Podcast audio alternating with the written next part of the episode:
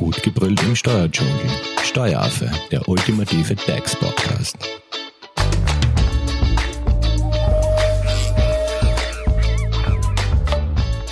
Hallo und herzlich willkommen beim Steueraffen.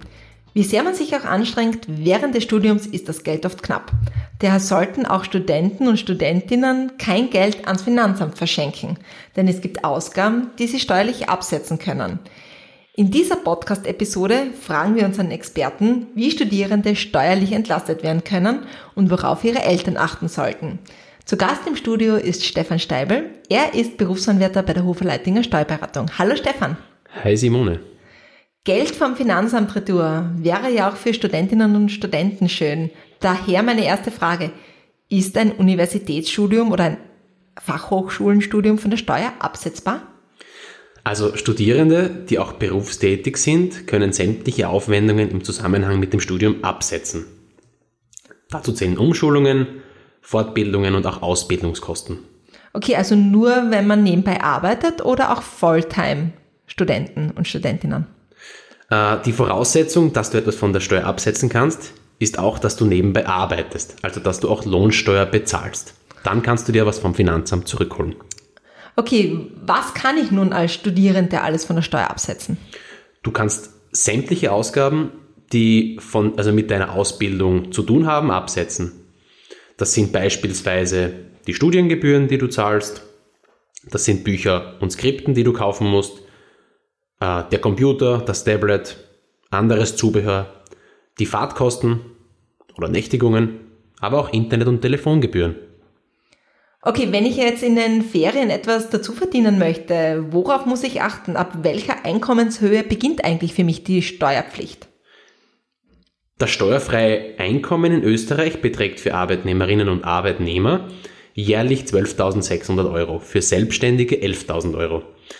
Der Unterschied, also die unterschiedliche Höhe, hängt mit gewissen Freigrenzen in der Lohn- und Einkommensteuer zusammen und auch mit unterschiedlichen Absetzbeträgen. Also 12.600 Euro, wenn du Arbeitnehmer, Arbeitnehmerin bist. Ich habe auch gelesen, dass wenn das Jahreseinkommen unter 21.500 Euro liegt, ich Anspruch auf den SV, also Sozialversicherungsbonus habe. Welche Voraussetzungen müssen dafür erfüllt sein?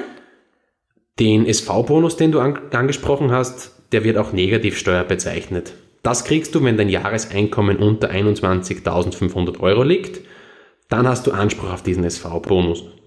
Die Voraussetzung dafür ist, dass für dein Einkommen Sozialversicherungsbeiträge bezahlt wurden, weil dann bekommst du bis zu 50 Prozent dieser bezahlten Beiträge zurück. Das sind maximal 700 Euro pro Jahr. Alles klar. Du hast vorher erwähnt, dass man ja erst ab einem jährlichen Einkommen über den 12.600 Euro lohnsteuerpflichtig ist. Was kann ich jetzt tun, wenn mir in den einzelnen Monaten eine Lohnsteuer abgezogen wurde, obwohl mein Jahreseinkommen eben unter diesem Betrag liegt? Dann hast du eben die Möglichkeit, deine Arbeitnehmerveranlagung einzureichen und für die somit zu viel bezahlte Lohnsteuer äh, diese anteilig zurückzuholen. Dies kannst du eben online oder direkt beim Finanzamt erledigen. Alles klar. Kommen wir jetzt zur Arbeitnehmerveranlagung für Studenten und Studentinnen.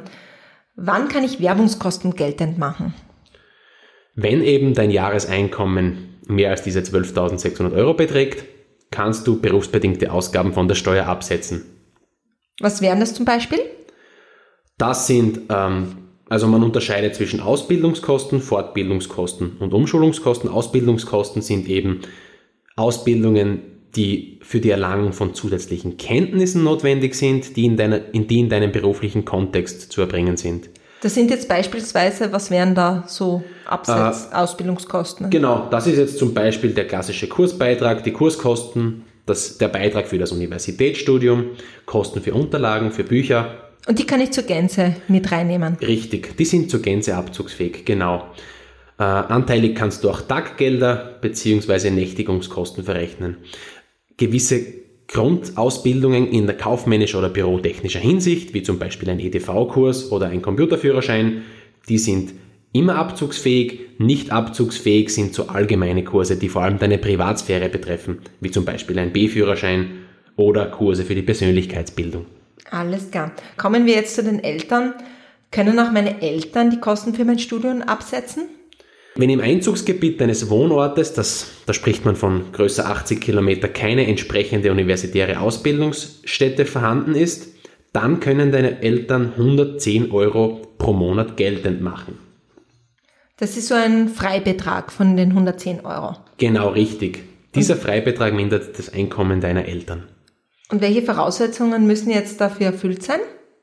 Es gibt dazu zwei Voraussetzungen. Die erste Voraussetzung ist, dass die Universität, auf der du studierst, weiter als 80 Kilometer entfernt ist und dass es die universitäre Ausbildung nicht näher gibt, also dass nicht die, die nähere Universität dieselbe Ausbildung anbietet.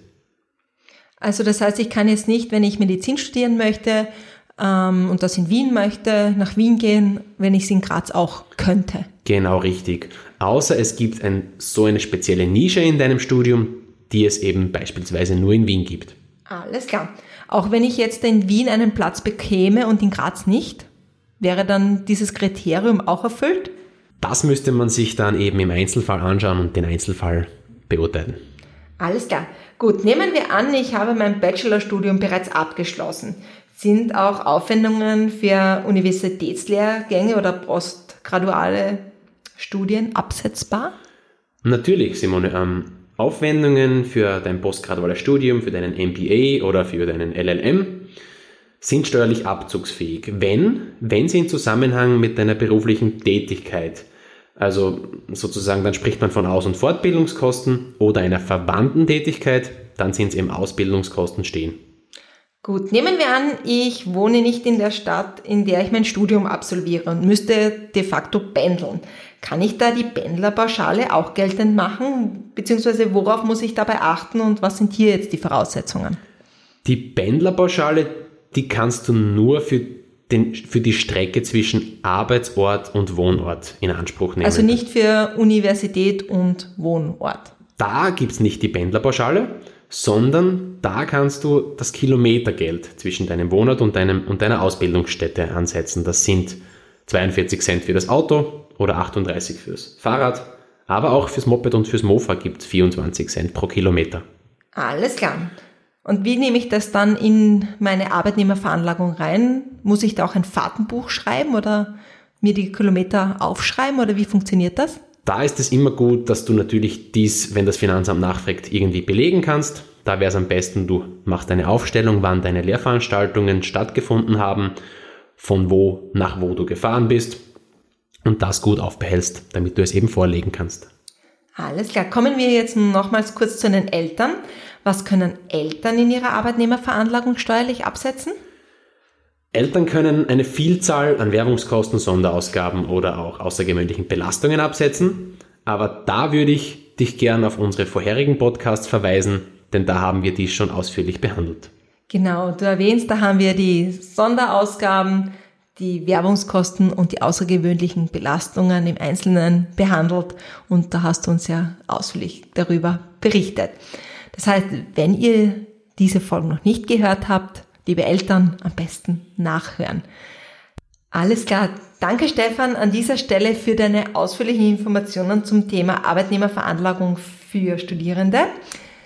Wenn es jetzt noch ähm, Fragen gäbe, beziehungsweise wenn man noch nach weiterführenden Informationen sucht, wo kann man die finden?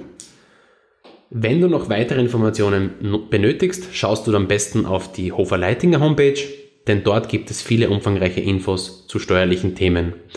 Das wäre www.hoferleitinger.at. Dankeschön, Stefan. Und natürlich sollten bei euch noch Fragen offen geblieben sein, könnt ihr uns diese natürlich stellen. Schreibt dazu einfach eine Mail unter hello at steueraffe.at. Wir werden die natürlich gerne an unseren Experten Stefan weiterleiten. Und natürlich findet ihr uns auch auf Social Media unter Facebook oder Instagram. Einfach den Steueraffen dort suchen und uns ein Like oder einen Kommentar hinterlassen. Wir würden uns natürlich auch auf eine positive Bewertung freuen. Und ihr könnt uns natürlich auch in eurer favorisierten Podcast-App abonnieren. Dankeschön. Tschüss. Tschüss. Das war Steueraffe. Gut gebrüllt im Steuerdschungel. Jetzt abonnieren auf iTunes, Soundcloud und Spotify. Ihr wollt noch mehr zum Thema Steuern wissen? Dann geht auf www.steueraffe.at.